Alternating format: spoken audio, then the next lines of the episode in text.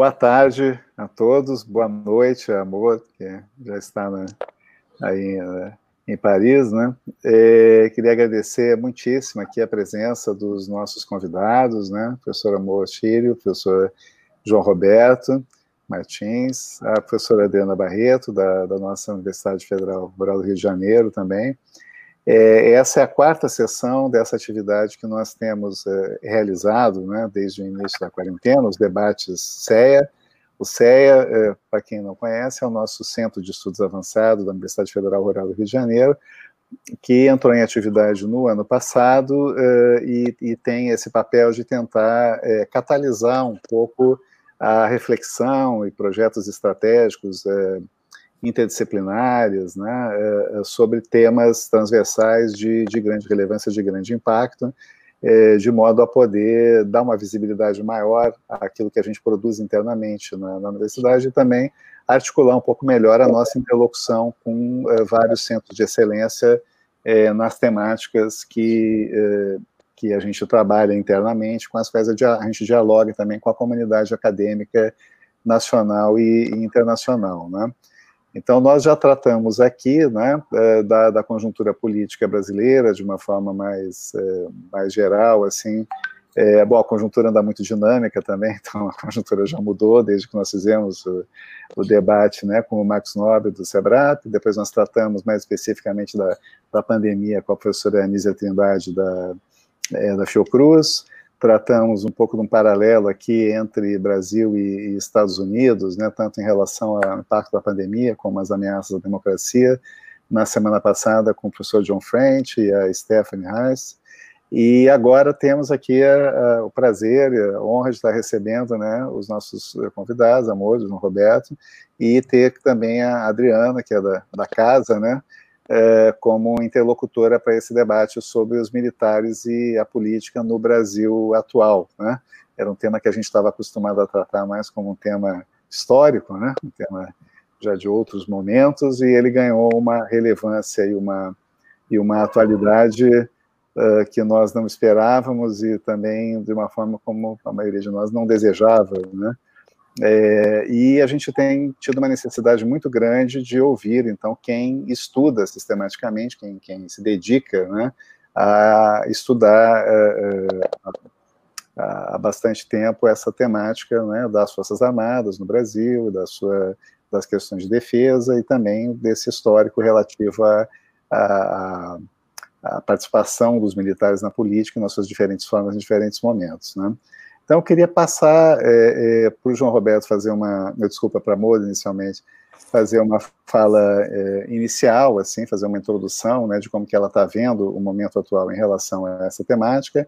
Depois a gente passaria para o pro professor João Roberto e fazer também colocar o seu ponto de vista, né? E a Adriana teria algumas questões. Depois a gente abriria rodadas e no final receberia também as nossas questões do, do público, né? Como já tem sido feito nos outros debates. Então, Moa, por favor. Muito obrigada, Alexandra, obrigada pelo convite, Alexandra e Adriana, é um prazer estar com vocês e também com o João. Uh, eu queria abordar essa questão da, da, presença atual dos militares na política brasileira, uh, principalmente a partir da, das origens da situação, situação atual.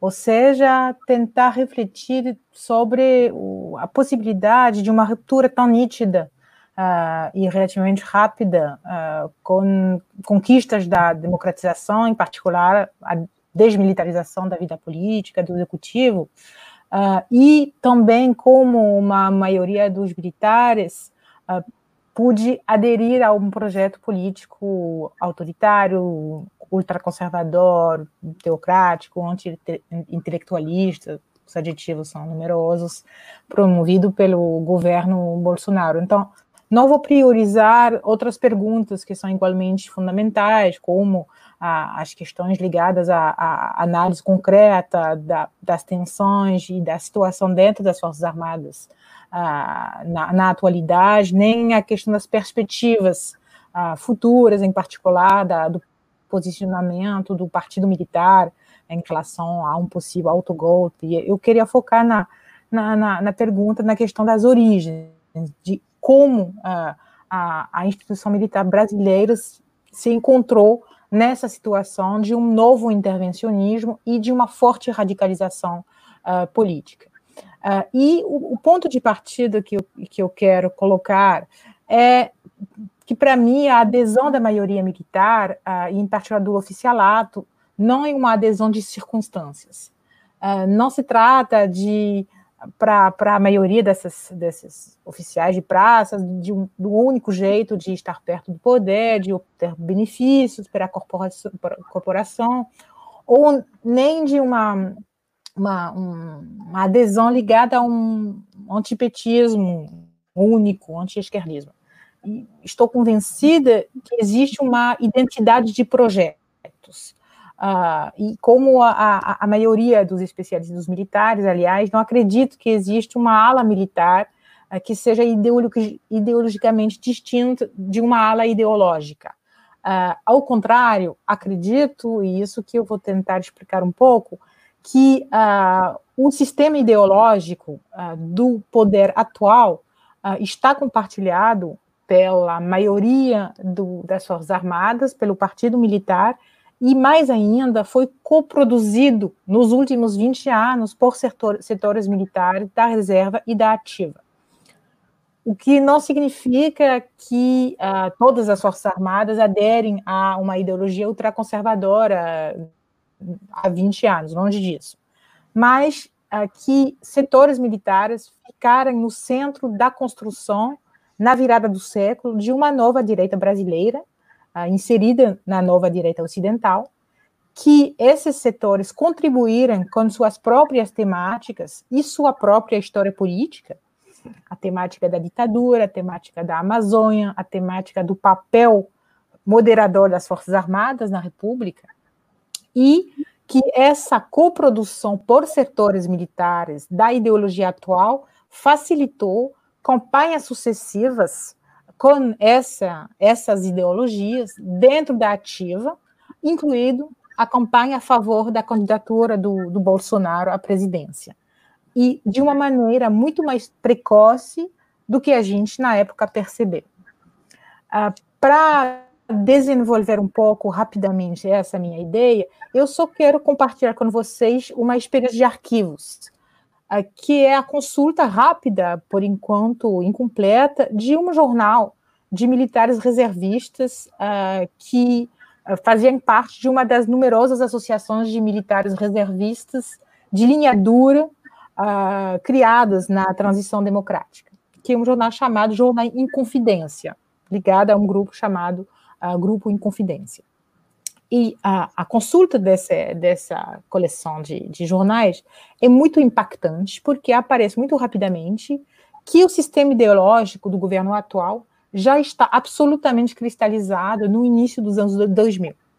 Ou seja, se você abre o jornal de 2002, 2003, você pode ler uh, que o Brasil está ao alvo de uma ofensiva comunista, que segue as orientações do Gramsci, que invade prioritariamente as questões culturais, morais, educacionais, sexuais, etc., que incentiva as lutas uh, de mulheres, uh, populações indígenas, negros, etc., ah, que esta campanha está orquestrada pelo Fórum de São Paulo, pelo PT, ou seja, o coração da ideologia atual do marxismo cultural já está o centro do pensamento desses setores militares reservistas há quase 20 anos atrás. A figura do Olavo de Carvalho está presente quase 20 anos atrás.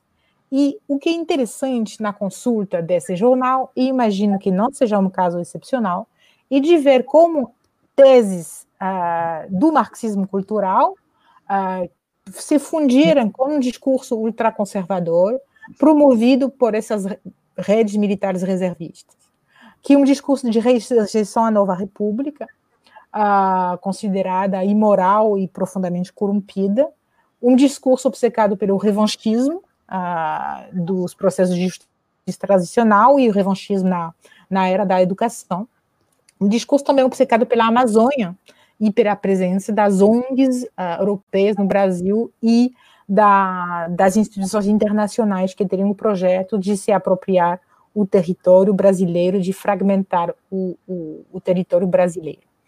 Então, o que aparece, que aparece para mim, e que, ah, em algum momento, bastante tempo atrás, ah, ah, um sistema ideológico ressignificou ah, combates antigos da linha dura militar. E que isso deu uma força simbólica a essas, esses discursos e ajudou a, a resistência desses grupos como espaço de produção política.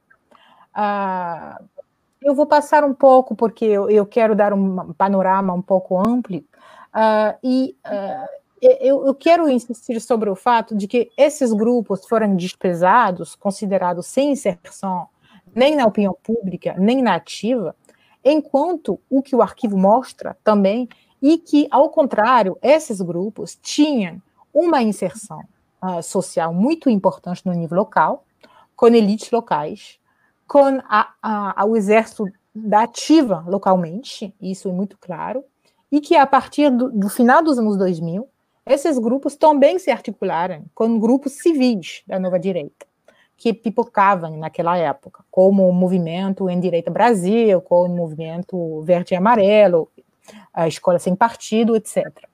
Ou seja, antes da Comissão da Verdade, antes dos movimentos de 2013, antes da Lava Jato, antes da bipolarização uh, extrema de 2014, e bem antes da ascensão política do Bolsonaro na cena nacional, existia um aparelho ideológico pronto ódios prontos que se modificaram muito pouco ao longo dos anos.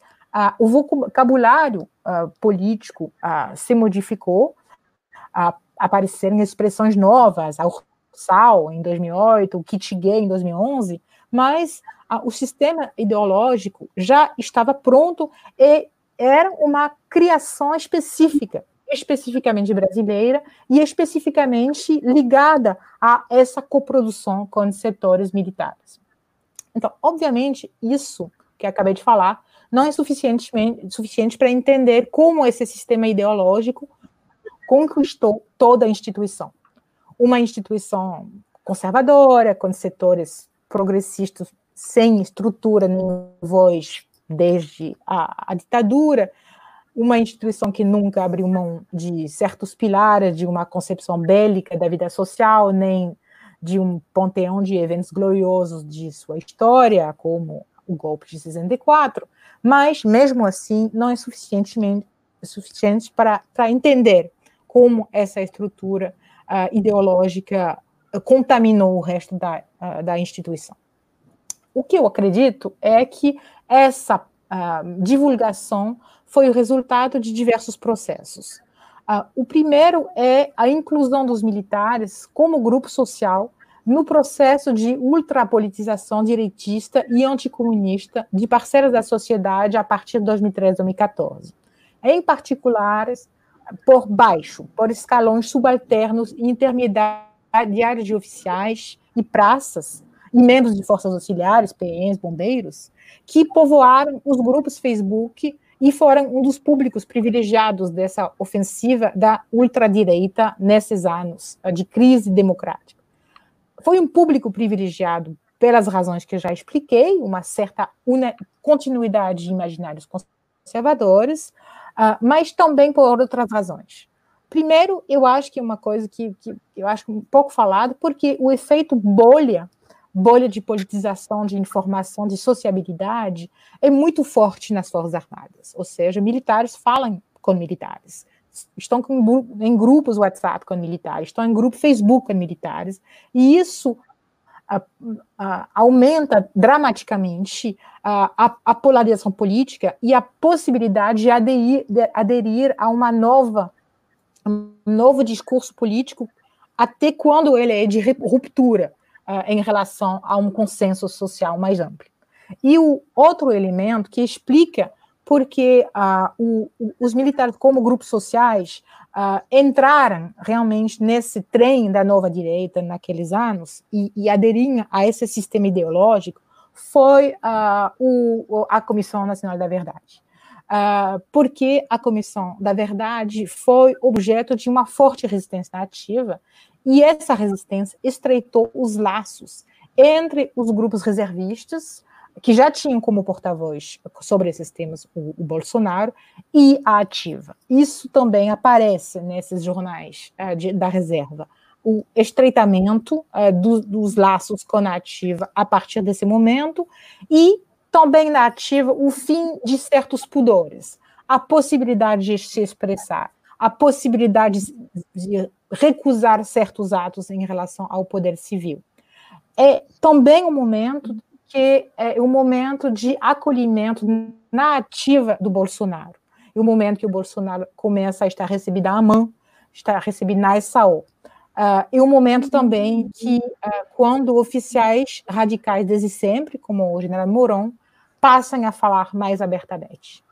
Uh, o, o, o, último processo, conectado com os outros, e vou terminar com isso, é que esse, é, esse processo de, de fim de certos pudores está bastante alimentado por certos círculos do oficialato, do generalato até, que se convenceram nos últimos dez anos que eles eram uma elite alternativa, porque ela, esses oficiais tinham se formados uh, em fundações privadas, tinham conseguido diplomas em parceria com a universidade, tinham uma experiência de políticas públicas, às vezes, em, em governos estaduais, em participações de operações de GLO, uh, e por alguns deles, muito importante, pela experiência absolutamente legitimadora da, da participação à missão paz uh, no Haiti, uh, na MINUSTAH, que definiu um grupo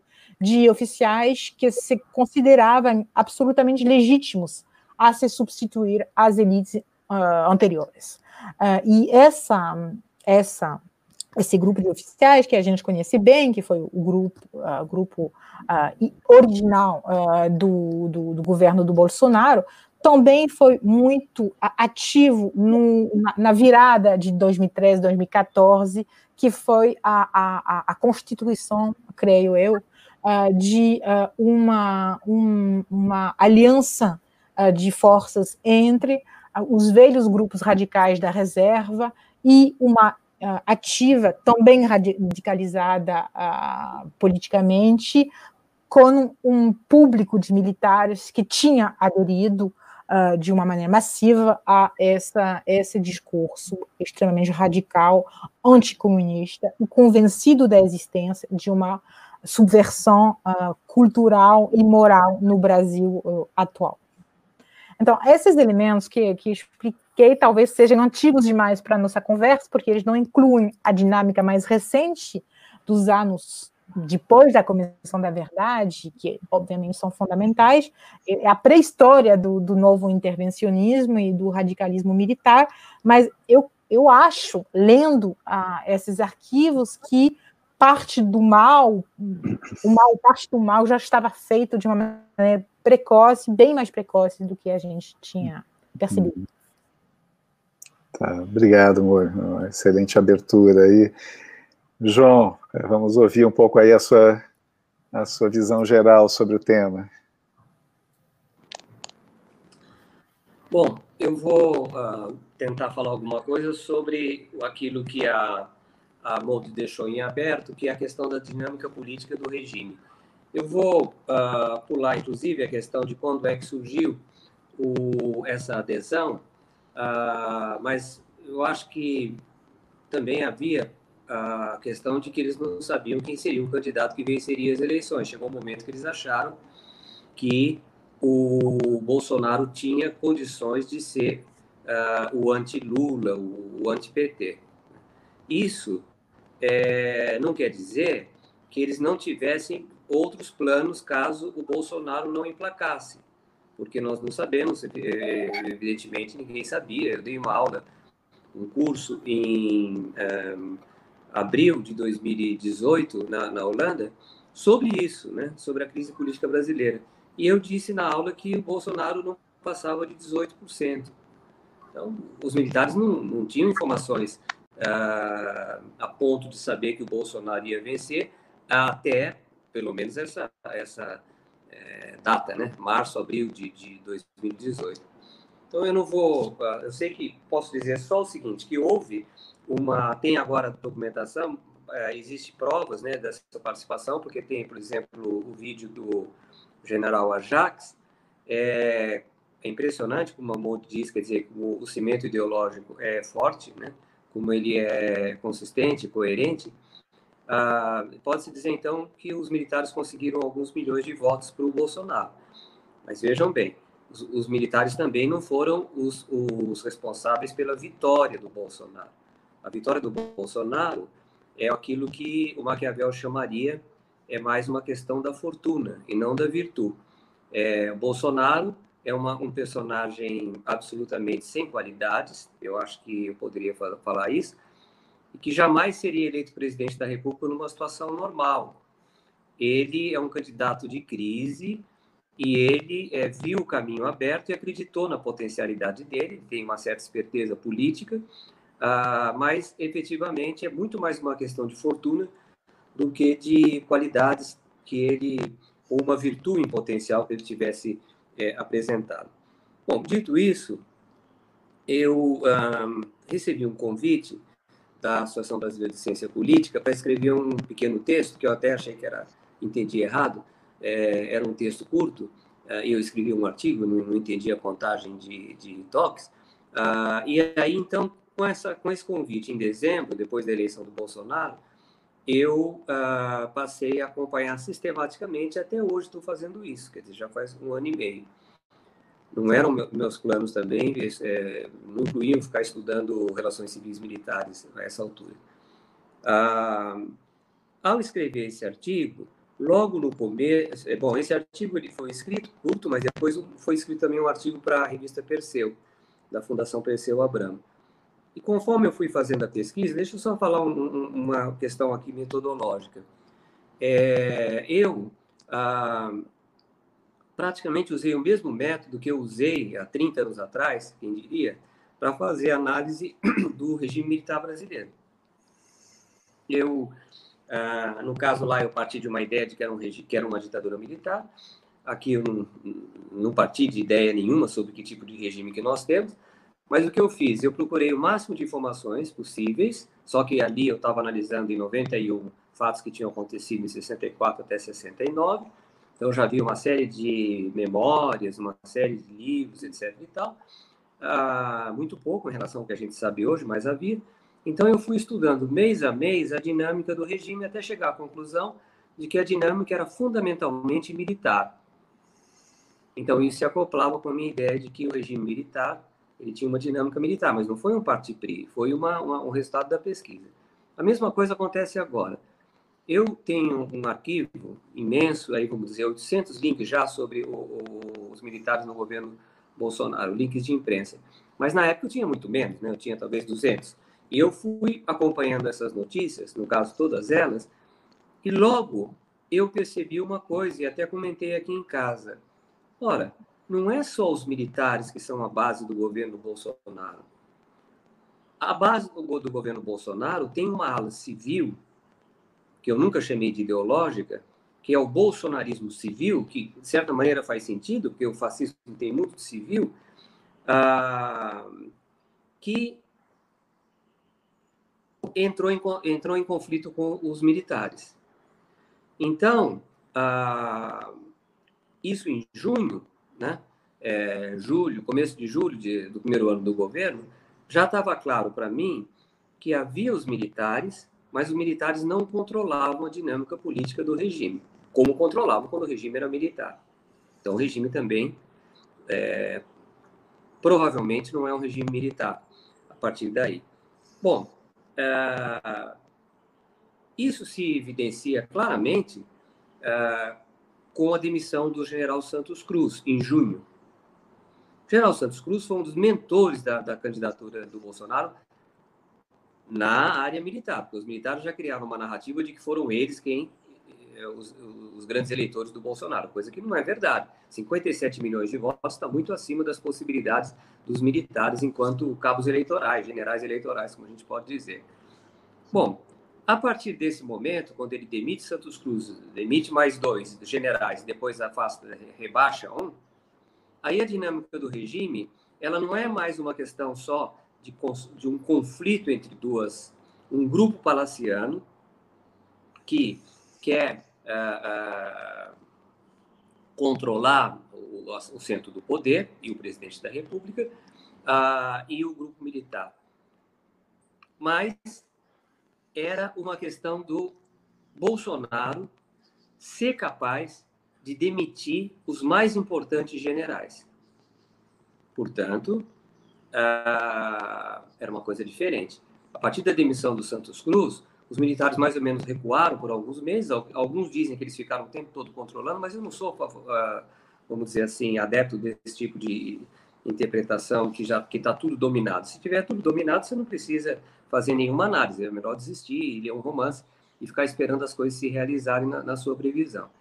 Mas, uh, a partir daí, os militares, e isso tem muito a ver com o que a Bonde falou, eles continuam sem problema num governo que agora, de certa maneira, é, mostrou que era capaz de ofendê-los diretamente. Tem vários casos de ofensa, mais mais grave de todas foi Olavo de Carvalho chamando um, é, agredindo é, os militares porque eles precisaram chamar um general de, de, de cadeira de rodas para defendê-los, que é o caso do general uh, Vilas Boas. Bom, no final do ano, primeiro ano de governo, os militares se adaptaram a essa dinâmica do governo. Essa dinâmica do governo não é controlada pelos militares. Eles fazem o possível para participar dela, mas ela é maior do que os militares. Até que, em fevereiro, existe o que o Bolsonaro chamou de militarização do governo, quando ele chama o general Braga Neto para a Casa Civil. Segundo, a imprensa é um pouco apressada às vezes, né? tem alguns comunistas excelentes, mas ah, ela disse que seria o, o, o presidente o presidente real, mas não é o presidente real.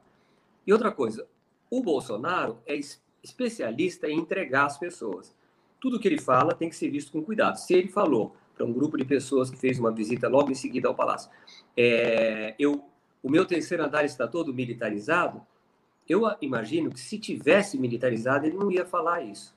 Ao falar isso, ele também está deixando claro que ele sabe que ele tem uma, uma, uma, uma capacidade bastante grande de governar.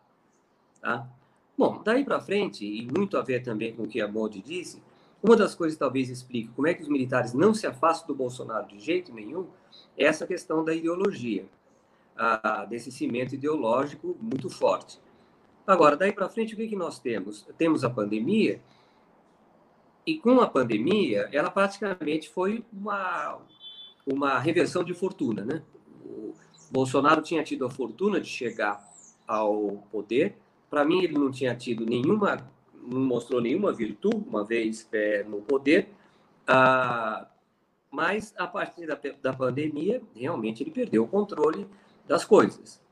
E ele começa a fazer coisas cada vez mais graves que comprometem não só o governo, como a imagem do país, que comprometem os militares, como é o caso agora de entregar o Ministério da Saúde, fazer as barbaridades que fez com o general, ele é que manda no general, ah, e os militares não se afastam do Bolsonaro. É, existe uma, uma, vamos dizer assim, é, motivação ideológica muito forte para eles aguentarem tudo isso e não se afastarem do Bolsonaro.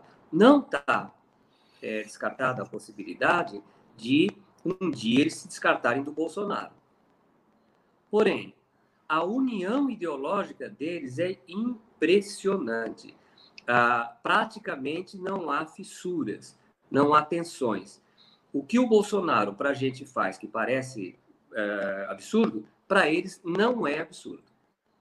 O que para a gente é absurdo, por exemplo, tentar ensinar a direito constitucional para o Supremo Tribunal Federal, para eles não é absurdo. Então, nós estamos nessa situação. Nós estamos, no momento, vendo, até no New York Times, a imagem dos militares brasileiros ser associada ao protótipo mais tradicional do militar latino-americano. É só ver a fotografia da matéria do New York Times publicada hoje. Então, é essa situação que nós estamos.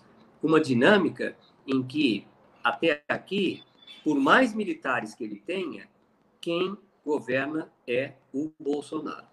Ele é um líder direitista, proto-fascista, e ele é que está, que, que, é, de certa maneira, define a agenda é, do governo.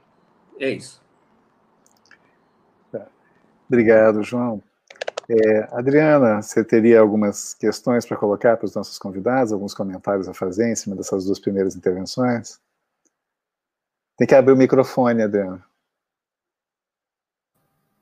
Yes. Fechei o microfone para evitar né, problemas.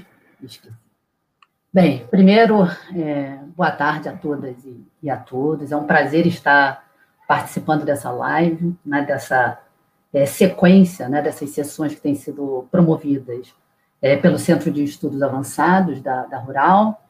É, um prazer maior ainda poder receber, né, é, como professora da Rural, é, dois grandes especialistas no tema e duas pessoas também é, muito queridas com, com quem eu trabalho, né, e já tive o prazer de compartilhar vários outros momentos né, é, de discussão.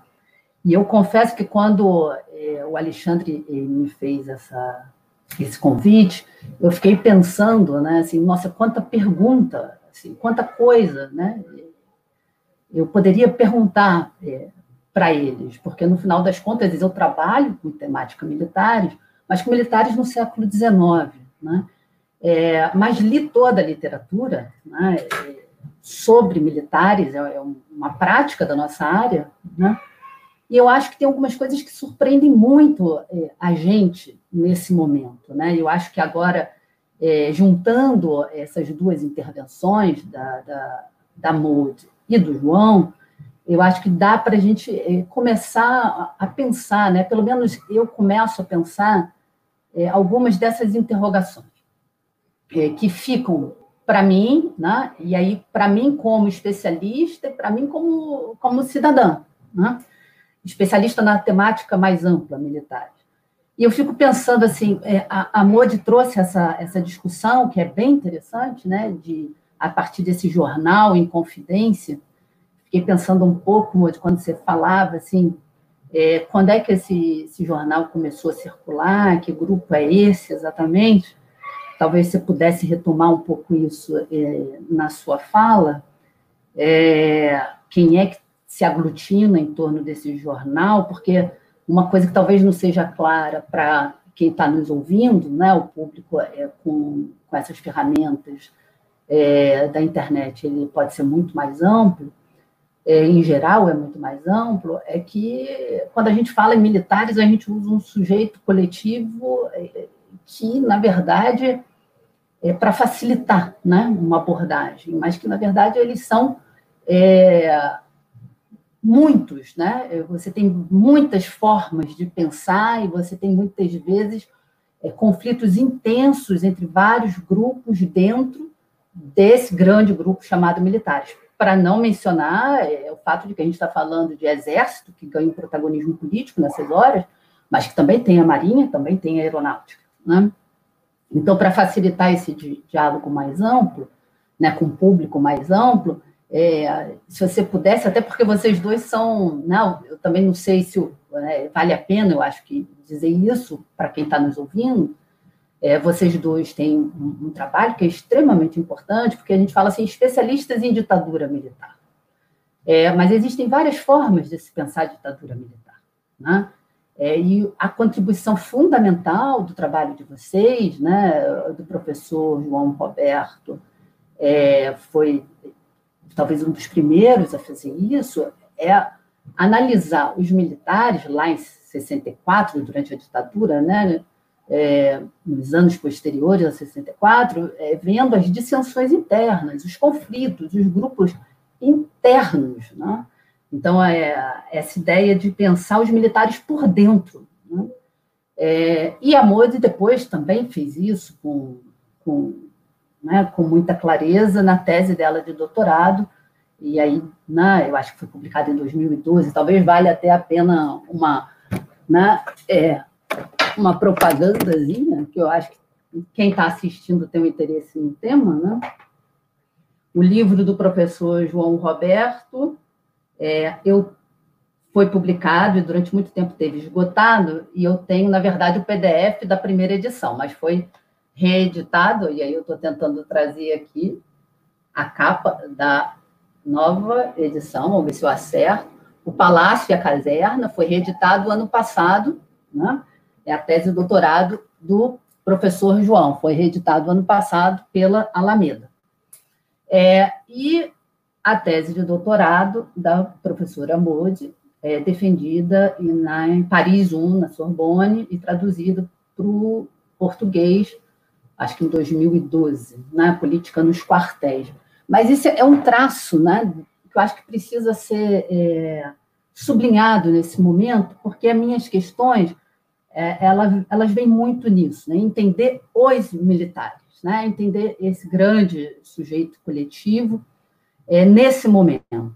E aí, Modi, quando você é, fala desse grupo, né, retomando o início da minha intervenção, é, quando você fala desse jornal em confidência, eu fiquei pensando quem são eles, né, e você chama atenção para o fato de que a Comissão Nacional da Verdade conectou esse grupo com né, é, ativa, ou seja, eu imagino que é um grupo da reserva, né, e eles se conectam a partir da Comissão Nacional da Verdade. E, João, eu queria exatamente fazer essa ponte, né, esse link entre vocês, vocês começam falando, você vai falar, você enfatiza muito na sua fala, a ideia é, de como os militares trabalham pela candidatura do Bolsonaro, é, como é que eles são ofendidos, maltratados no determinado momento, como é que eles permanecem no governo? Como é que eles se adaptam, né? Por que, que eles não se afastam desse governo? E é exatamente por aí que eu queria é, pegar isso, né? porque eu acho que, atualmente, para quem estuda e para quem é cidadão, é, tem algumas peças que não se encaixam. Então, o que, que eu estou querendo dizer? A gente é acostumado a pensar os militares a partir de três eixos. Né? Quando a gente fala em militares, a gente fala primeiro né? Sempre, isso foi amplamente discutido durante as eleições, a todo momento, é, a importância da hierarquia interna. Né? É, e aí a gente vê não só esses é, militares, para usar os termos do professor João, é, sendo ofendidos, é, mas eles baixando a cabeça para um capitão, né? É, para um capitão que é, vamos dizer assim, é, absolutamente deslocado. Então, assim, tem uma questão aí que nós apostamos muito nossas fichas que isso não daria certo e que está funcionando. A segunda questão é que a gente também aprende a pensar, porque historicamente faz sentido, que os militares sempre prezaram, né, é, pelo menos, obviamente, os, a cúpula militar das três forças, né, é, vamos dizer assim, eles sempre cuidaram da ciência, né? Era um certo nacionalismo que investiu na ciência. É, no outro dia, eu estava vendo né, uma entrevista é, do professor Manuel Domingos Neto, que organizou um livro sobre isso, né, a contribuição dos militares para a ciência no Brasil, e ele estava atônito. Então, acho que é esse meu sentimento também de muitos nós. Né? Agora, a gente vê esses militares se associando ao movimento anti-intelectual né? é, destruindo, avançando sobre as universidades públicas, sobre o CNPq, que é uma criação deles. Né? É, falando aí, juntando de novo com, com o que a Moide falou, né, nesse aspecto ideológico, comprando essa ideia do marxismo cultural. Né? É, é isso, se a gente pensa historicamente, em 35, em 60, é, o comunismo tinha algum sentido, né? tinha dado de realidade, vamos dizer assim. 35, de fato, houve um levante comunista. Não era uma ameaça efetiva ao governo, é tratado dessa maneira, batizaram de intentona comunista, para desqualificá-lo, mas existiu né, o movimento. 60, você tem a Guerra Fria. Então, existe uma disputa internacional. Né? Agora, nesse momento, esse marxismo cultural que pega de feminismo até questões ambientais, né? é, parece tão estapafúrdio, né? e você vê esses homens entrando nesse discurso. Né? É, tem uma coisa meio esquizofrênica, né? tem uma coisa que parece, é isso, descolado da realidade, né? nesse sentido que eu estou falando. E, por fim, a questão do próprio nacionalismo. É, é, conversando com meu pai, assim, né? ele fala, como pode isso? Você não tem mais militar patriota nesse país? Né? Você tem um, um, presidente que desce a rampa do Planalto com a bandeira dos Estados Unidos. Né? O filho dele que bota um boné quando viaja para os Estados Unidos, um boné a bandeira é, estadunidense. Né? É, o caso da Embraer. Então, assim, sabe, você fica um pouco sem. Eu queria propor, para a gente retomar a conversa, é, que vocês pensassem isso junto, assim, eu fiz, na verdade, muitas questões, mas eu acho que eu vou ficar com essa. É, e a gente, se for o caso, volta a discutir, porque eu estou vendo que tem um monte de perguntas aqui também já é, no chat. É isso. Tá. Bom, é, deixa eu só, é, antes de passar novamente aqui para os convidados, né? É, bom, é, acho que é interessante ver, já para ir agregando, né, uma pergunta do Rafael Iores, que está aqui, ela tem uma relação, uma relação com algo que a, que a Adriana também citou, né? E depois a gente pode mais adiante tratar das demais. O Rafael colocou o seguinte: gostaria de pedir que aprofundasse um pouco mais a questão da permanência de uma visão conspiratória anticomunista lá Guerra Fria, nos anos 80, início dos anos 2000, nos anos militares. Né? E eu queria emendar uma outra, uma outra questão, é que é a seguinte, quer dizer, tudo que se falou até agora, achei excelente essa, essa explicação da Amor, né, sobre essa coesão ideológica e a, e a, a a, o fato de que ela já vinha se consolidando, se disseminando há mais tempo e tal, é, mesmo com as ponderações né, do, do, do, João Roberto sobre o fato de que isso não explica o fenômeno do Bolsonaro em si, mas sem dúvida explica muito o comportamento dos militares, pelo menos até um certo ponto. Né. Agora, uh, o que eu me pergunto é o seguinte: qual, como é que vocês que estudam as Forças Armadas e tal veem nesse momento uh, o, o, o, digamos assim, uma concepção de programa positivo, quer dizer, que país os militares, que Brasil os militares pretendem uh, construir nesse momento, né? Ou, ou, digamos assim, nesse bloco ideológico que se formou, uh, até agora no debate a gente está salientando muito aquele caráter, digamos assim, reativo, né? É o anticomunismo, é contra o marxismo cultural, é contra uma visão de degradação é, moral e né, contra a corrupção, contra, né, mas é, qual é o, o, o, projeto de Brasil que poderia se uh, identificar nesse segmento, digamos assim, que foi se coesionando em torno de um projeto e que acaba embarcando diante da, da oportunidade que surgiu ali em 2018 na, no projeto da presidência do, do Bolsonaro. Né? Bom, então vamos passar uh, novamente, fazer a mesma sequência, né? Moade primeiro, depois o João. Obrigada pelas perguntas, Adriana, Alexandre e os, os, colegas do público. Então, mais elementos sobre a, a minha fonte e a, a, o que o documento que considerei como uma, uma, um comprovante dessa precocidade de um aparelho ideológico que nasceu por parte nas Forças Armadas e, do meu ponto de vista, explica uh, porque atualmente uh, existe essa tão estranha, imprevista até para nós, estudiosos dos militares, permanência de, dos militares num governo uh, radical, caótico, anti-intelectualista, etc. Então, esse, esse grupo Inconfidência é um, um dos numerosos grupos que a, aparecem a partir do final dos anos 80 uh, contra redução da autonomia dos militares na nova república contra os processos de justiça transicional, sobretudo comissão de mortos e desaparecidos, comissão de anistia, e que são grupos realmente que têm uma, uma cobertura social bastante reduzida. São, são um grupo de algumas centenas de pessoas no início, de que são por parte uh, antigos agentes da repressão. Muita, pessoa que escreve, muita pessoa que doa dinheiro, uh, são pessoas que são conhecidas como agentes da repressão.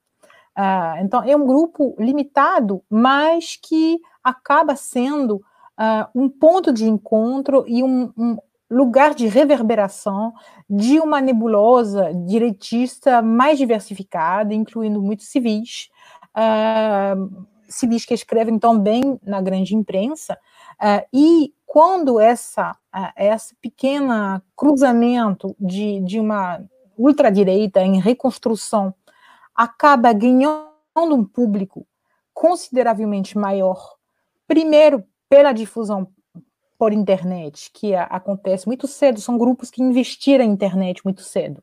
Por exemplo, o grupo Ternuma, Terrorismo Nunca Mais, que nasce uh, mais ou menos no mesmo momento que o grupo Inconfidência, Inconfidência nasce em 94, Ternuma nasce em 98. Uh, ah, Ternuma começa como um site internet e tem desde o início uma estratégia internet muito ativa. 98, imaginem isso. Uh, e esses, esses grupos, em particular os grupos que vão ficar continuar sendo forte e prosperando, que é o caso de Ternuma e de Inconfidência, vão pegar o trem da, da, da internet, do Orkut e depois das redes sociais. E isso vai dar uma força a esses grupos, obviamente.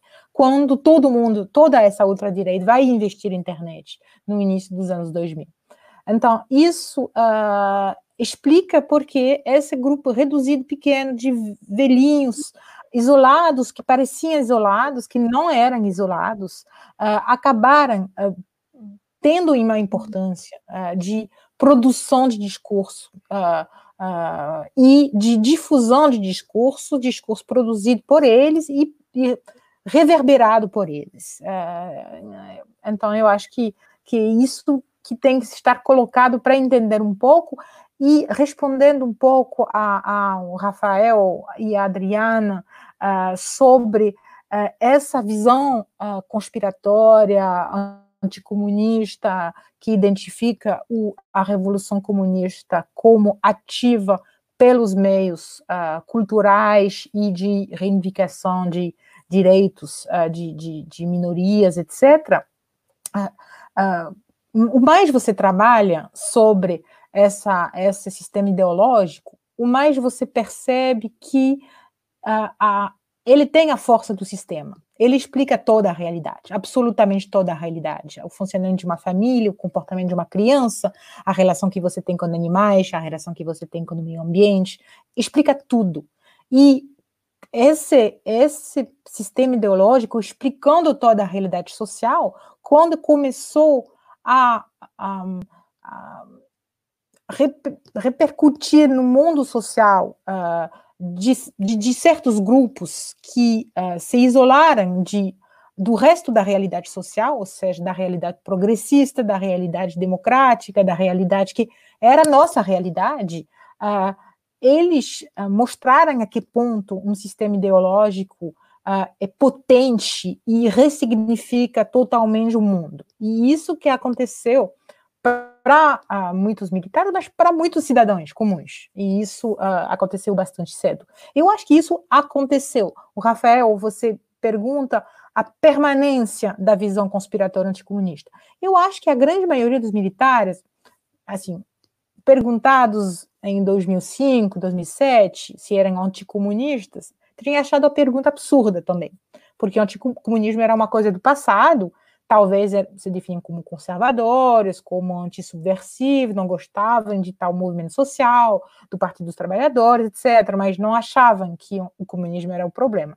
Então, isso foi realmente uma conquista dessa, desse discurso que acabou uh, sendo o, a maneira de ver o mundo dessas pessoas. E eu acho que muitas das coisas absurdas que a gente está percebendo na na permanência e uma compatibilidade entre os militares o governo Bolsonaro, que a, a Adriana apontou, como que ofendidos como forem continuam no governo, como aceitam permanecer num, num governo que uh, bate continência frente ao, à bandeira americana, que é tão anti-intelectualista, eu acho que tem que levar a sério a, a, adesão ideológica sistêmica que permite uh, essa, uh, esse, esse, comportamento de dominados. Uh, e eu concordo com o, o, João sobre o fato que não são os militares que mandam.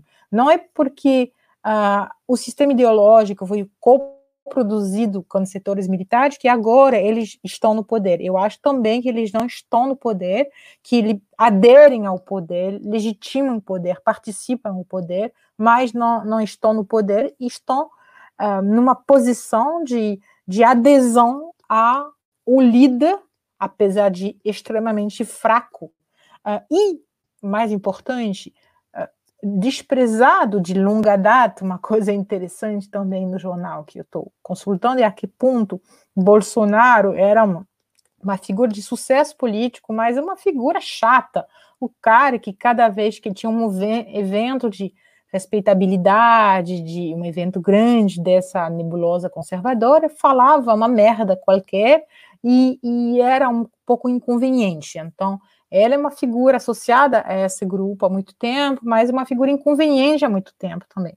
Mas ele agora é o líder dessa proposta ideológica e por isso, uh, por isso ele suscita essa, essa comportamento de, de, de disciplina ou de, de, de aceito da, de muitas ofensas à honra pessoal, à honra militar e propostas de um, uma política do caos e de uh, uma política uh, que, de muitos pontos de vista, não tem absolutamente nada a ver com o estilo político de militares uh, de alta patente até ultraconservadores. Então, eu acho que tem incoerências, mas o que mantém a coisa junto é a coerência ideológica dos diferentes atores, uh, que é justamente aquele discurso uh, sobre a revolução, a subversão global que está em curso e contra a qual deve existir uma união uh, da nação, da pátria, independentemente das suas submissões ao a outros países, em particular os Estados Unidos. É, João? Bom, uh, eu, em primeiro lugar, é, queria destacar que a Adriana colocou uma coisa que me agora só que eu me toquei, quer dizer, você tem aqui dois pesquisadores que fizeram tese de doutorado sobre divisões militares. Poucos fizeram, né? Nós somos, a, talvez aqui nós estamos na. A maior parte desses pesquisadores está aqui agora. É, mas nem eu, nem a Mod falaram, nenhum de nós dois falou é, em divisão militar aqui. Quer dizer, no caso específico do governo Bolsonaro, Onde foram parar as divisões militares? Do mesmo modo, onde foi parar o nacionalismo? Do mesmo modo, onde foi parar a ideia de Brasil potência, que fazia, uh, inclusive, um subproduto, que era a construção de tecnologia nacional, o reforço da pós-graduação nacional e a volta de cientistas, a partir do governo Geisel, que foi fundamental, inclusive, para tocar o projeto nuclear brasileiro. Eu me lembro que eu estava na Unicamp e na física da Unicamp, um dia desembarcou lá um professor com 70 outros professores. Ninguém entendeu nada. Ele falou que só vinha com a equipe inteira. Por quê? Porque provavelmente ele estava trabalhando no projeto nuclear da Marinha. Trouxeram todo mundo de volta. É... Mas com relação à questão da, da, das divisões militares, Pode ser que elas venham a ocorrer. Pequenos indícios. Aparentemente, o general Pujol, hoje em dia, comandante do Exército, hoje em dia ele não está exatamente, vamos dizer, em excelentes relações com o Bolsonaro. É, o general Santos Cruz, que é um homem conservador, mas se você observar as entrevistas que ele vem dando, ele tem se deslocado cada vez mais para uma oposição é, ao conjunto do governo, não só o grupo dos jovens lá que acabou provocando com fake news a demissão dele. Esse, ele odeia, mas parece que também contra esse grupo existe uma grande disposição é, nas Forças Armadas em geral. Agora há pouco, o brigadeiro Ferola, que tinha ficado quieto até então, que é um, um militar historicamente é, é, nacionalista, ele fez a maior crítica até hoje na pena de um militar, de um oficial general, porque nós uh, conhecemos pouco, mas o coronel Marcelo Pimentel, ele escreveu um artigo na Folha de São Paulo, na época da campanha eleitoral, dizendo que não votaria e achava um absurdo que as Forças Armadas votassem no Bolsonaro e alertando para que quando as Forças Armadas entrarem na política, é fácil entrar, mas é difícil sair. Daí para frente ele só radicalizou essa crítica. Mas então tem aí algumas coisas que podem gerar no futuro. Mas se a gente pensar no presente, nós temos uh, uma unidade militar que é impressionante. Se os militares tomassem o poder, aí as divisões ocorreriam dentro das Forças Armadas, porque é isso. Toda vez que tem poder, tem divisão. No governo Bolsonaro não é diferente. Tá? Ah, e o que é mais triste é pensar que quanto mais você vai baixar na hierarquia militar, mais vai ser forte o apoio ao Bolsonaro, o que coloca um problema, inclusive, de quebra da disciplina e da hierarquia, caso a cúpula resolvesse se livrar do Bolsonaro, porque o apoio que ele tem entre majores, capitães, tenentes coronéis é maior do que o que ele tem entre os generais, que estão com a responsabilidade na situação e que devem ter algum pudor em pensar que, que isso pode dar, né? Quer dizer, que se houver uma, uma debacle desse governo, onde é que nós vamos parar? Falar em debate, debate, eu achei muito bom que a Mote se traiu agora. Quando ela estava falando, ela falou: não era essa a nossa situação. Quer dizer que a Mote já é brasileira mesmo, legítima, né? Bom, e mais uma outra questão que eu sei que nós não vamos ter tempo de explorar, mas eu queria levantar é que nós precisamos entender que tipo de regime é esse. Porque é, o que nós estamos vendo no caso dos militares também é uma certa fragilidade. E, e vocês perguntaram se eles têm um, um programa. Eu não conheço. Eles têm uma ideologia, mas eu não conheço que eles têm um programa para o país. Hum. Que programa é esse? Com que, com que é, país o Brasil precisa se relacionar? Qual é o lugar do país no mundo, é, qual é a política econômica, essa eles têm mais, porque eles são neoliberais, mas também depende do, do, do, do Guedes. O Guedes deu uma bronca neles naquela reunião no dia 22. Qualquer pessoa que assistiu àquela reunião percebeu que nós estamos num regime político de chefe. O chefe é o Bolsonaro. Esse regime parece muito mais com o fascismo, não digo que seja, mas não é um regime. É, no fascismo, os militares também têm é, importância, mas não são eles os donos do pedaço, como no nazismo também não são. Né? Ah, até pelo contrário, no nazismo eles criaram aparelhos de Estado que eram muito mais poderosos do que, do que as forças armadas em termos políticos. Então, nós temos que pensar que nós estamos num regime indefinido, que temos que tentar encontrar que regime é esse, que existe a possibilidade que as forças armadas estejam meio perdidas, porque elas embarcaram nesse, nesse, nessa barca e não sabem mais o que fazer a partir daí, ah, e que é, é, existe a possibilidade de um dia eles resolverem se descartar do Bolsonaro, mas isso não vai ser uma coisa fácil, porque o regime parece com fascismo. Portanto, o regime tem bases armadas que ele pode mobilizar. Então, basicamente é isso. Quer dizer, é, o fato deles estarem com essas coisas de não são mais a favor da ciência, não são mais nacionalistas, tem a ver um pouco com essa é, esse fato de que eles não têm um projeto de país. Eu acho que eles não têm. Tá? É isso. Tudo muito novo, né? Ok. Uh, deixa. Eu, eu, eu, tenho algumas questões. Estou organizando as questões do público. Primeiro, queria comentar aqui perguntas da Mariana Jofiri. Me parece também que agora, já até o final do, da, da fala do João, ele respondeu a segunda pergunta do Vitor Coelho, né, que era sobre essa sinuca dos militares que se abandonam o barco, são irresponsáveis deixando o barco afundar, depois de sustentar o Bolsonaro, ficando, podem fazer o possível para o barco não afundar, o que afundaria a imagem deles, né? Então, essa questão da, do lugar que eles estão tendo, os militares, né? Um, deixa eu ver o que mais. Bem, fora isso, a gente tem duas perguntas ainda, né?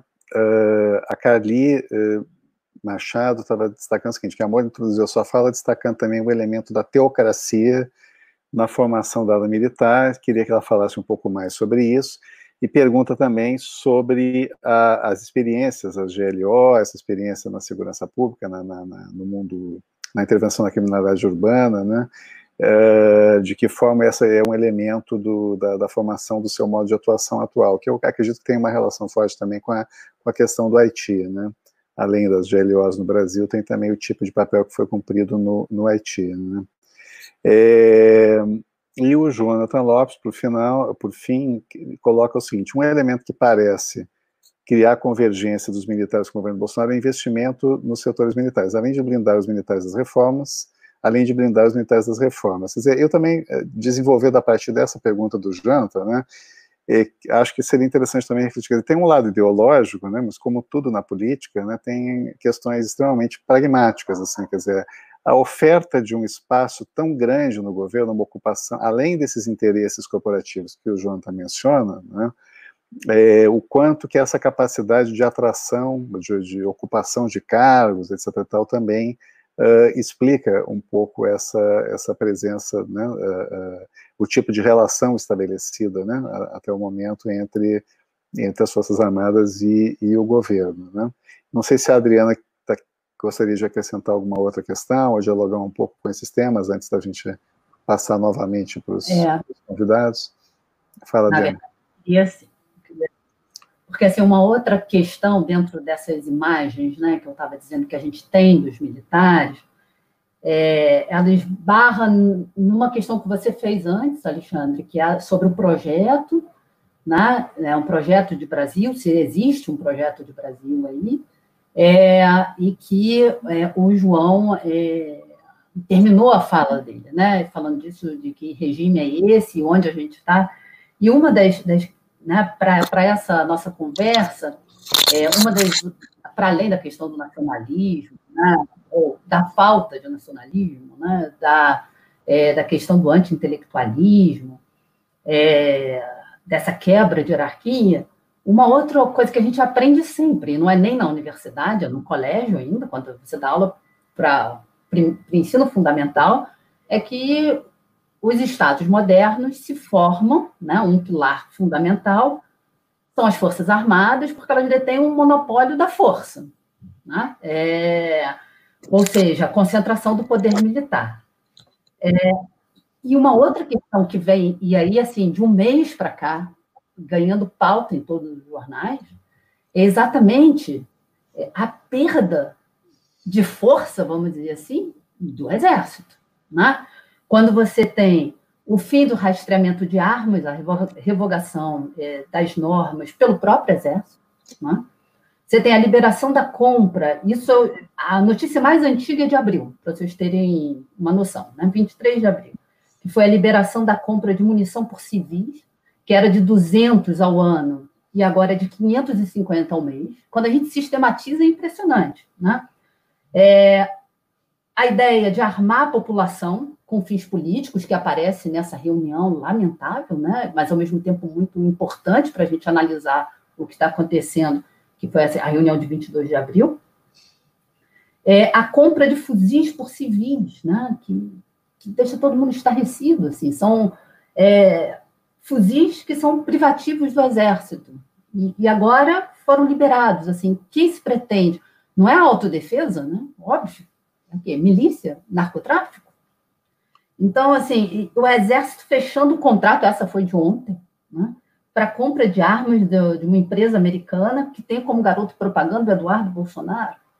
É, então, assim, para onde as Forças Armadas estão apontando, né? É isso. É, nesse momento, como o João disse, que elas estão ainda unidas, pode ser que tenha divisão depois, se elas assumirem o poder.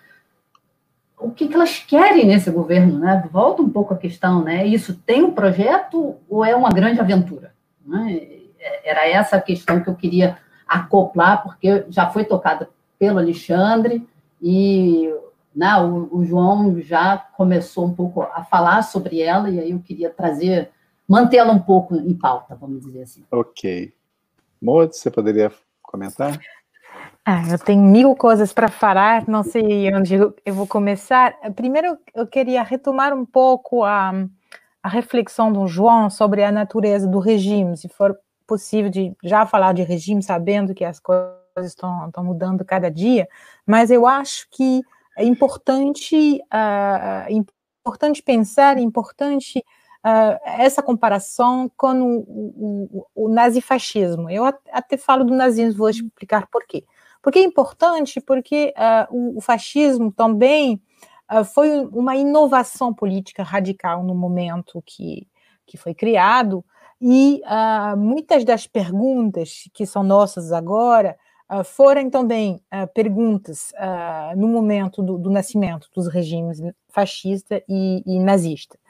em particular, essa, essa impressão de poliarquia, ou seja, da existência de um chefe, de um líder e de diversos grupos que estavam renunciando uh, a, a, muitos da, das suas prerrogativas em guerra uns contra os outros, uh, muitos exatamente com as mesmas missões do que outros grupos, uh, e toda essa essa sociedade de organizações, de grupos de interesses, uh, às vezes realmente em conflitos uns com os outros, uh, embaixo da autoridade do chefe. E esse caos orquestrado foi a dinâmica da radicalização do nazismo.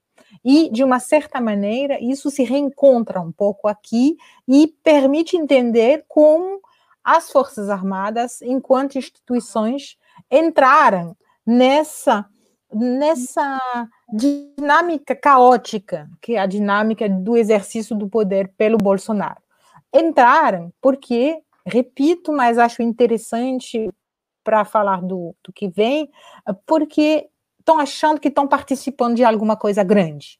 E isso eu, eu quero deixar isso muito claro. Eu também acho que não tem projeto, no sentido de projeto de Brasil potência, de tal tipo de política econômica muito bem pensada, Uh, e isso é uma coisa muito desestabilizadora para nós, estudiosos dos militares, porque tem a impressão de uma ruptura uh, nas tradições políticas do, do exército enquanto ator político. Não tem um projeto muito claro, mas tem uma utopia, tem um entusiasmo nessa participação da salvação da pátria contra o marxismo cultural, contra a subversão do Ocidente.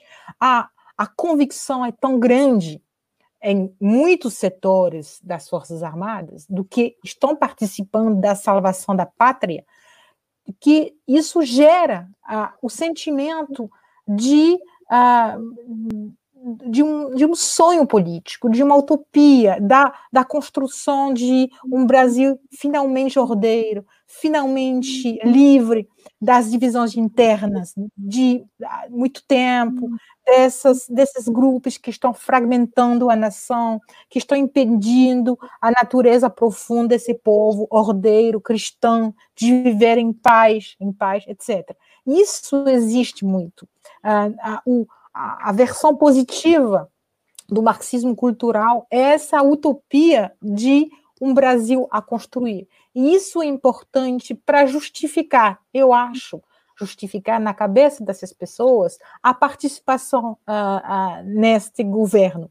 Ou seja, uh, eu não me lembro quem fez essa pergunta, eu não acho que a maioria dos oficiais se achem presos nesse governo, não podem mais sair, mais uh, difícil ficar, mais impossível sair. Eu acho que a grande maioria fica para participar do que está acontecendo, que eles acham excepcional, único, uma oportunidade única da, na vida do país, eles querem participar desta, desta, desta aventura, de fato, que é uma aventura, é, é muito improvisada, muito inspirada uh, com pouca reflexão teórica de um ideal americano, essa, essa presença das armas na sociedade, que parece ser um elemento importante da, uh, do núcleo da, da família cristã que se defende ela mesma, que vem diretamente do imaginário norte-americano, que ficou importado, isso faz parte da utopia bolsonarista, que o, o, a maioria, no meu ponto de vista, dos militares que estão no, no, no governo e da, na instituição militar, militares de, de outras patentes estão, estão aderindo. Ou seja, Adriana, não há projeto, é uma aventura. Uh, Para quem pensa de fora, essa aventura está absolutamente uh, sem previsão de realização de algum tipo de Estado. Um sociólogo, Gabriel Feltran, uh, fez uma comparação assustadora recentemente num, num seminário online que falou que uh, esse projeto é um projeto de desconstrução dos estados uh, na sociedade do capitalismo periférico, onde não há mais uh, a, lei da selva na sociedade, com uma desconstrução absoluta do Estado, mas isso é suficiente para economias periféricas do capitalismo. E isso é muito compatível com o anti-intelectualismo, com a teocracia, com a, o armamento da população, com a desconstrução do Estado. É uma perspectiva muito pessimista, mas isso pode ser um futuro dessa aventura, um futuro possível. Espero que, uh, e acredito que não seja a, a, a realidade, mas eu acho que essa utopia bolsonarista tem que ser muito bem pensada quando a gente não entende mais nada do comportamento dos atores. Eles acreditam que estão fazendo alguma coisa grande. E, em particular, falando das divisões internas das Forças Armadas e o que pensam os militares da aeronáutica e da marinha, uh, houve um documento emitido por militares oficiais da, da, da aeronáutica, hoje à tarde, uh, e lendo o, o, documento para reagir justamente às tensões internas, uh, dá para sentir o entusiasmo, dá para sentir a adesão, dá para sentir o, a, a, convicção do que o, o, o líder está uh, realmente no caminho certo da construção desse Brasil. Uh, eu estou falando muito, desculpe, mas eu, eu quero responder às perguntas da, da Carly sobre a teocracia a segurança pública. Uh, eu falei de, de, de, desse pensamento teocrático, de fato, tem alguns, algumas os paralelos atualmente entre eh, esse projeto e um projeto teocrático, e isso tem raízes no pensamento ultraconservador militar, uh, em particular porque, a partir dos anos 60, houve realmente uma virada fundamentalista católica uh, da extrema-direita militar, que já antes da, dessa construção do marxismo cultural, uh, a partir de 68 em particular, começou a considerar que uh, o comunismo ia ser um inimigo sexual, moral e cultural. Que o comunismo ia ser a, a, a contracultura, ia ser a, a, o feminismo, ia ser o, o, o, movimento LGBT, etc. Isso já aparece, foi estudado por um pesquisador americano chamado Benjamin Cohen, uh, num livro chamado Securing Sex, e, e ele explica justamente como o inimigo só político, essencialmente político, vira um inimigo íntimo, e em particular moral e sexual, a partir da reação uh, fundamentalista católica ao Vaticano II uh, e a, a, liberalização sobre certas questões da da Igreja Católica. Ou seja, de uma certa maneira, os brasileiros já tinham inventado o marxismo cultural antes dos norte-americanos. E o que o Benjamin Coleman também em trabalhos mais recentes explica é que esse marxismo cultural foi também co-inventado uh, por setores latino-americanos, em particular brasileiros, e não foi só uma importação norte-americana que chegou no Brasil e uh, renovou um, o anticomunismo comunismo dos, uh, dos latino-americanos. Uh, sobre a importância da, da, da, participação de forças armadas na segurança pública, é uma questão já muito trabalhada, não por mim, então não me sinto especialista do tema, mas uh, já tem pesquisadores que mostraram que uh, muitos mi dos militares que participaram de gelo hoje também participaram de operações uh, de paz em, no exterior e que isso faz parte de nas carreiras militares, em certas carreiras militares, na, na formação de novas gerações a novas ameaças no, essas novas ameaças têm rostos internos e externos, e isso uh, significa ad, adquirir novas competências militares contra essas ameaças, que são ameaças uh, que fazem parte de uma população civil e que implicam saber atuar e combater sobre muitos outros campos do que o, a, o campo das armas. Uh, campo da comunicação, campo da cultura, campo da, da, da propaganda e contra-propaganda, que são temas clássicos, obviamente, da, do pensamento militar, mas que foram reativados pela ideia que existiam novas ameaças ligadas ao terrorismo, ligadas ao narcotráfico, e que uh, realmente constituem o, o núcleo do sentimento de competências dessas novas gerações de generais e que agora está legitimando a participação deles uh, nessa grande utopia bolsonarista. Uh, e eu acho que eu perdi algumas perguntas, mas como eu já falei demais, vou passar a palavra. Certo. Eu vou, eu vou tentar só fazer, antes de passar para o João, fazer um apanhado assim meio, meio, de síntese, né? A gente teria ainda umas oito pessoas, nove, na verdade, né?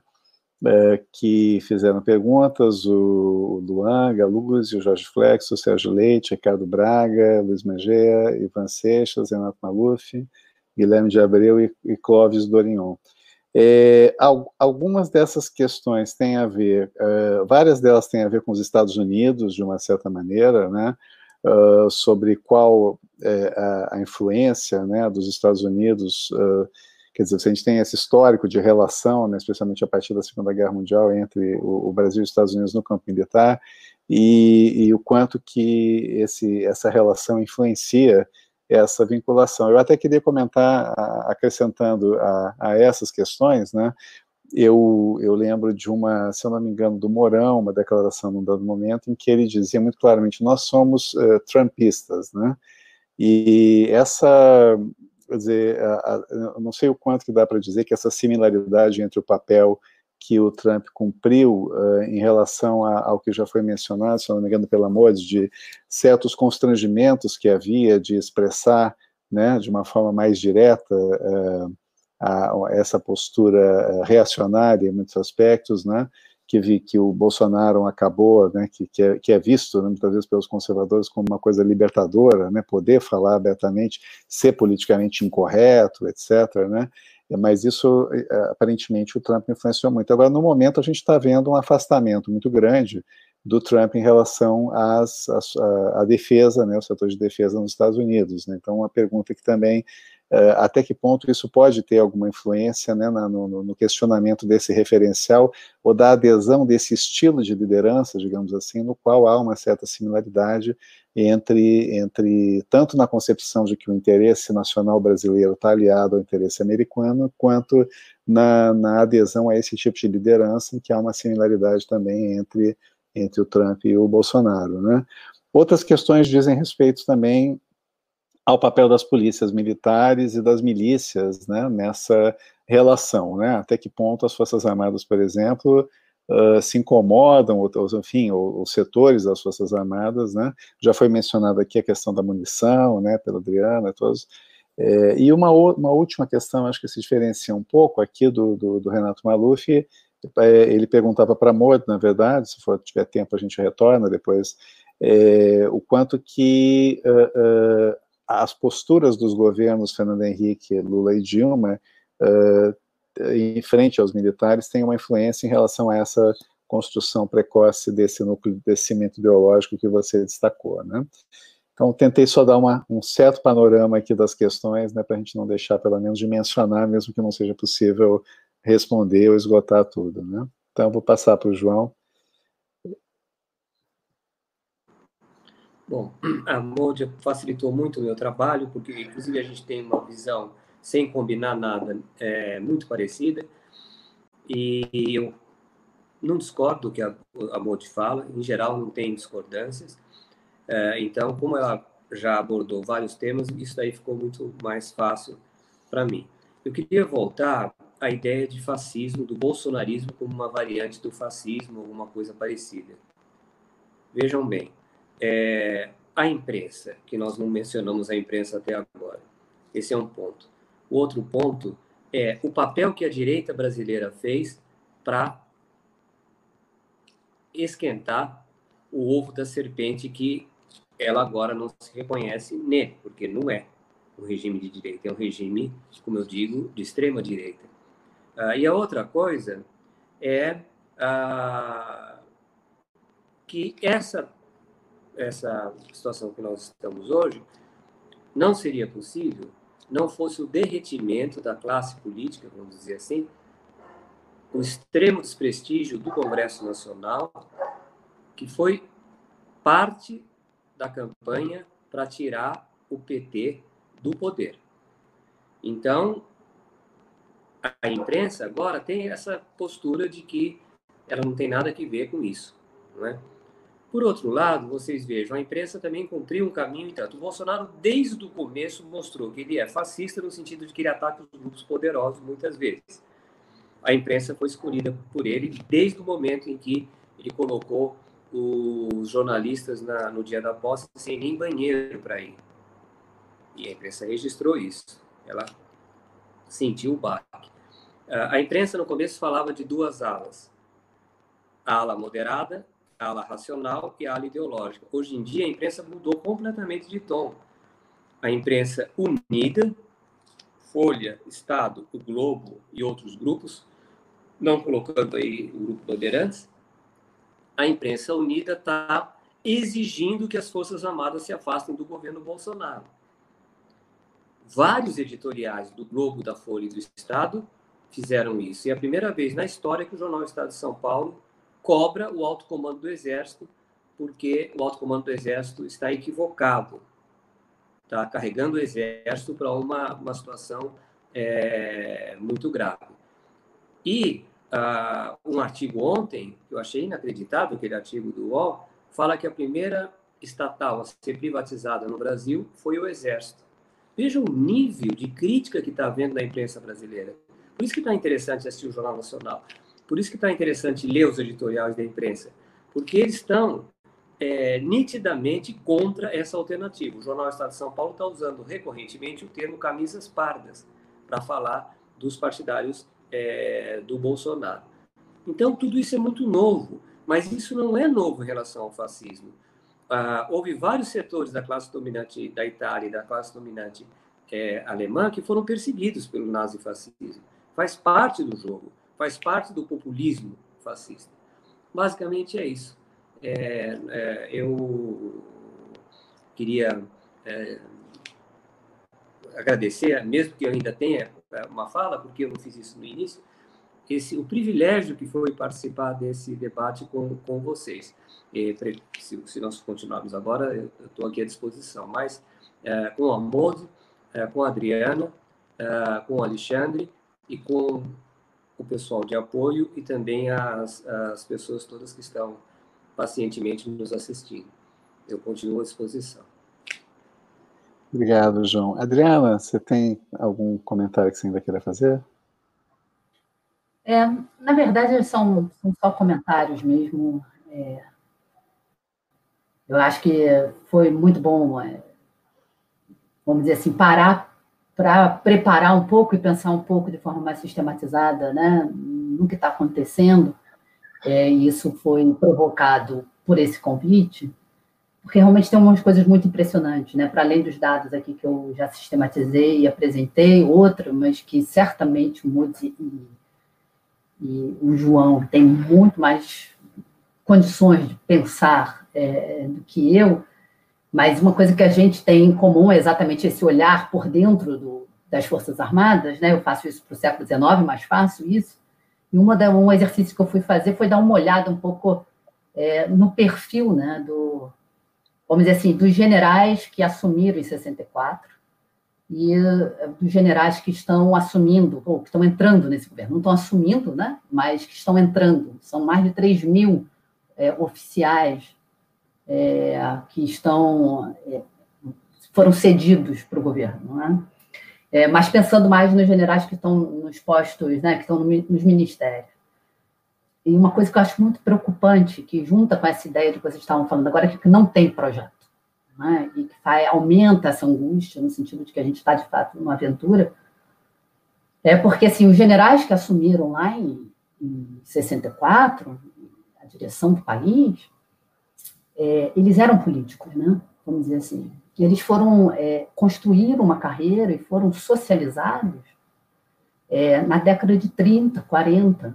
Então, assim, quando o, exército, a marinha, estavam completamente, estavam completamente atravessados pelas lutas políticas, né? vários secretários de Estado, sabe? Então, assim, você tem um, uma trajetória que é uma trajetória política. Esses homens faziam política, fazia parte da trajetória.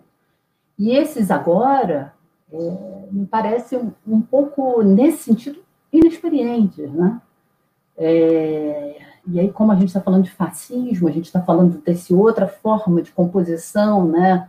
E de uso das forças armadas, eu ouço a Moise falando desse entusiasmo, né? Dessa utopia, dessa ideia de salvação da pátria, vai dando é, uma, uma angústia grande, né? E um outro ponto também que esse eu já penso há mais tempo, porque tem a ver com, com o meu lugar, né, da minha pesquisa. O Modi conhece bem isso, a gente já trabalhou juntas nisso. É, é isso, né? A geração de 64, é, de setores da sociedade, mas também os intelectuais, é, olharam para a permanência dos militares no governo. O golpe não era uma novidade, mas a permanência foi uma novidade. E pensavam assim: quando surgiu isso, né? quando surgiu essa, é, esse pensamento intervencionista no Exército. E acho que hoje a gente olha, Modi começou com, com, propondo isso, né, uma origem, uma origem desse, né, é, dessa ideologização, é, mas eu fico pensando também numa outra dessas notícias que a gente fica lendo diariamente, né, se fala de uma vocação autoritária do Exército. E aí, como a geração de 64, ela é, para pensar o intervencionismo, ela foi até 89, a proclamação da República, a primeira intervenção dos militares na política, e depois foi para a Guerra do Paraguai, a insatisfação. E cada vez mais é, eu fico convencida de que, na verdade, tem um século XIX que talvez fosse interessante da gente recuperar para pensar esse autoritarismo né, das Forças Armadas. Né? que é assim o século XIX, meio do século XIX, que é a construção do Estado Nacional Brasileiro. É, e aí a gente vê que, na verdade, quantas guerras externas o Exército enfrentou? Guerra do Paraguai, Uribe Rosas, né? Esse exército ele é treinado, e aí falando, né, essas forças armadas, aí não tinha aeronáutica, obviamente, mas elas foram treinadas, historicamente treinadas, para interferir né, é, nas questões regionais, né, então, para enquadrar elites regionais, olhar lá Balaiada, Sabinada, Cabanagem, Farroupilha, todo, todos esses movimentos, e para, na verdade, não defender fronteiras nacionais, mas defender fronteiras sociais, né? Um Brasil altamente hierarquizado, fundado na escravidão, e que a definição dessas fronteiras eram fundamentais. Então, era guiar contra brasileiros.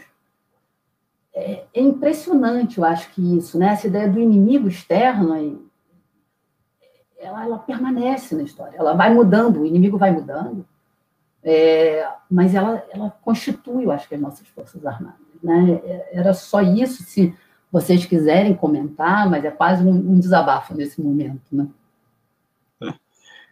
Tá ótimo. Bom, a gente chegou meio que ao limite, só queria passar então rapidamente o amor para o João Roberto uma palavrinha final mesmo, agradecer muito mais uma vez pela participação, excelente, está todo mundo muito né, impactado, é, uma, é um tema duro, né, difícil para a gente pensar, né, inclusive no cenário ainda de muita incerteza sobre a, a evolução, né, para onde isso pode desembocar, né? Mas uh, é, é, por isso mesmo que é fundamental a gente ter a oportunidade de fazer uma reflexão mais aprofundada, mais bem fundamentada, para além do, do, do, que circula na imprensa, na, na, nas redes sociais e tal, que muitas vezes, mesmo é, quando dialogam com especialistas, acabam enquadrando né, a, a, um pensamento que demanda muita complexidade, articulação de muitos elementos, às vezes numa, num, numa perspectiva um pouco mais simplista, um pouco mais superficial. Né? Então, é absolutamente fundamental que a gente tenha esses ambientes aqui para poder dialogar com essa qualidade e nos,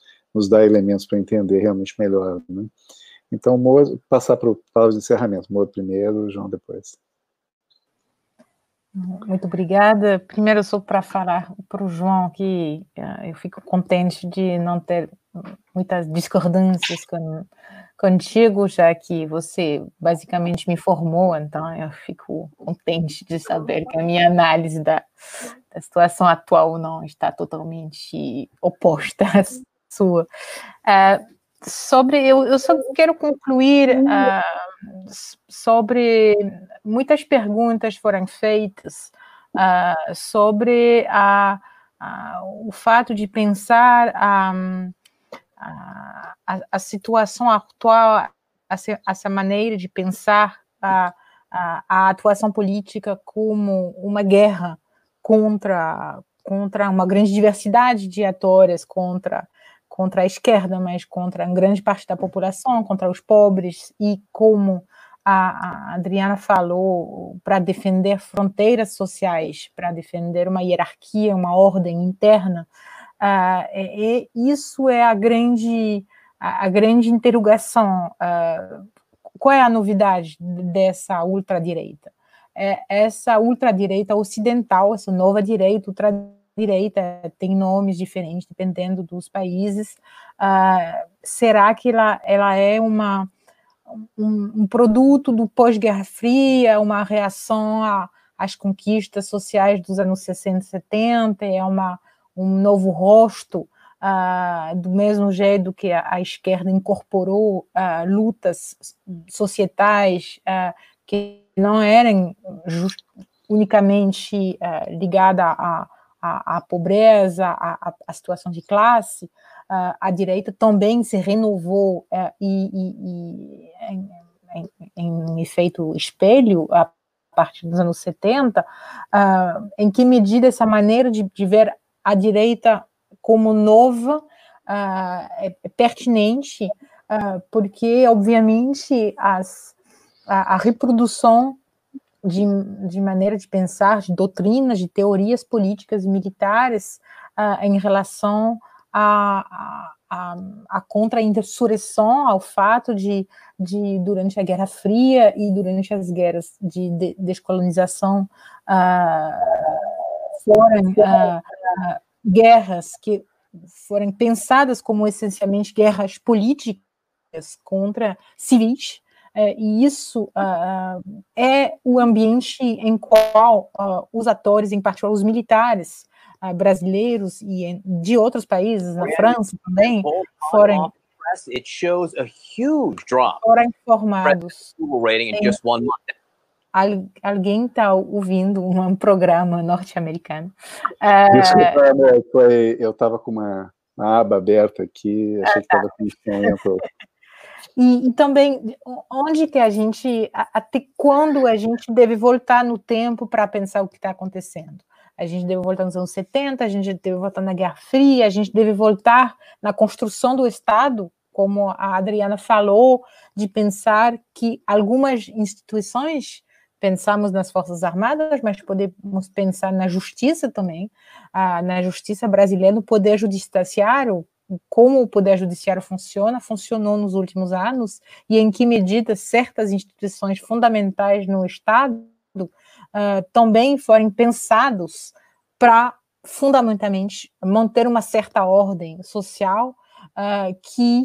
Uh, e essa missão acaba, acaba tendo rostos diferentes em função de circulações internacionais que mudam e de uh, novas gerações uh, políticas e é a, qual é a escala de tempo para pensar e qual é a escala espacial para pensar, me parece serem perguntas fundamentais para tentar retomar um tipo de controle sobre, uh, sobre a situação, até para lidar com as angústias.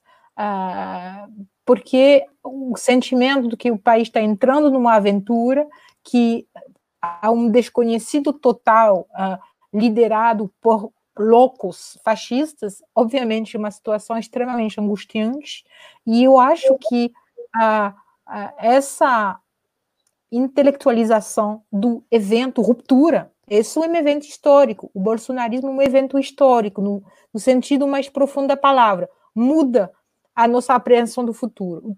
Tudo que a gente pensava, o futuro que a gente imaginava não existe mais. Uh, o futuro que a gente imaginava em 2014, que era um futuro de aprofundamento da democratização, de uma justiça, transicional, de mais direitos, de, da possibilidade de mais conquistas sociais, da, do pertencimento do Brasil nas democracias ocidentais, esse futuro sumiu. Isso foi um evento histórico, o desaparecimento dos futuros e a abertura dos horizontes. Isso é extremamente desestabilizador como cidadão. E o fato de colocar de novo esse evento histórico no seu tempo e na, no seu espaço para tentar pensar é, com que tipo de mundo ele está em ruptura, eu acho permite retomar o controle intelectual sobre a existência do evento e talvez lidar com a angústia e talvez agir melhor como cidadãos. Mas isso é mais um projeto teórico do que uma, uma aplicação concreta. Mas, ah, terminando, agradecendo muito todo mundo, público, a, as conversas e, e desejando sucesso na, na, nessas conferências que acabam fazendo que eu participe de muito mais eventos brasileiros nesse momento de confinamento do que no meu cotidiano habitual. Muito obrigado, muitíssimo obrigado. João, palavra também para um encerramento aqui. Sim, eu vou falar pouco. Ah, eu acho que de nós quatro, eu sou mais velho.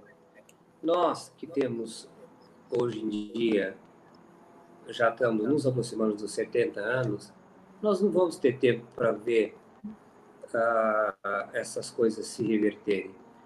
Ah, vamos dizer que demore 10 anos para o Brasil voltar para estar onde estava e começar de novo, né?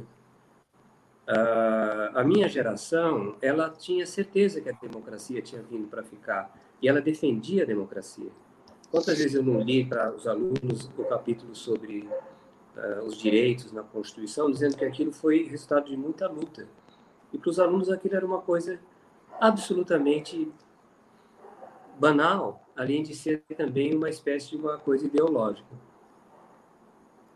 Então, o que eu queria mesmo, na verdade, não tem mais ficar me preocupando com isso o dia inteiro. Aqui em casa ninguém aguenta mais, né? Ouvir falar desses temas, é, porque são os meus temas, né? Mas eu me sinto muito bem de poder participar da luta contra isso. Isso eu vou fazer até enquanto tiver forças, porque é, eu não me sinto impotente. Eu sinto que eu estou fazendo o que eu posso fazer. Então, agradeço muito a vocês pela oportunidade. Foi um prazer participar, muito gostoso participar desse, desse debate e parabéns. É. Bom, então queria agradecer mais uma vez a todos os participantes, né, os nossos convidados externos, a Mojo, João Roberto, a Adriana, ao público que, como sempre, participou aqui intensamente. Eu acho que a gente está aprendendo um pouquinho melhor a organizar as perguntas, né? Tentamos, a gente sabe que, como todo debate presencial também acontece, né? Quando o tema é bom, a gente tem muitas ideias, uma boa colaboração dos convidados, o, fica muito difícil também responder todas as questões que suscita, mas a gente tentou pelo menos agregar um pouco um certo panorama, né, para não deixar nada sem, sem ser considerado minimamente, né. Então, encerramos aqui, a gente em breve vai divulgar a continuidade da nossa programação, sempre com temas, né, de altíssima relevância e com convidados, assim, do, de excelente nível, grandes companheiros, parceiros, como foram hoje a Moa e o João Roberto, né? E também trazendo sempre a prata da casa aqui, né? É, como, como, foi o papel da Adriana hoje. Muito obrigado a todos, né? tenham uma boa noite. Boa noite a todos.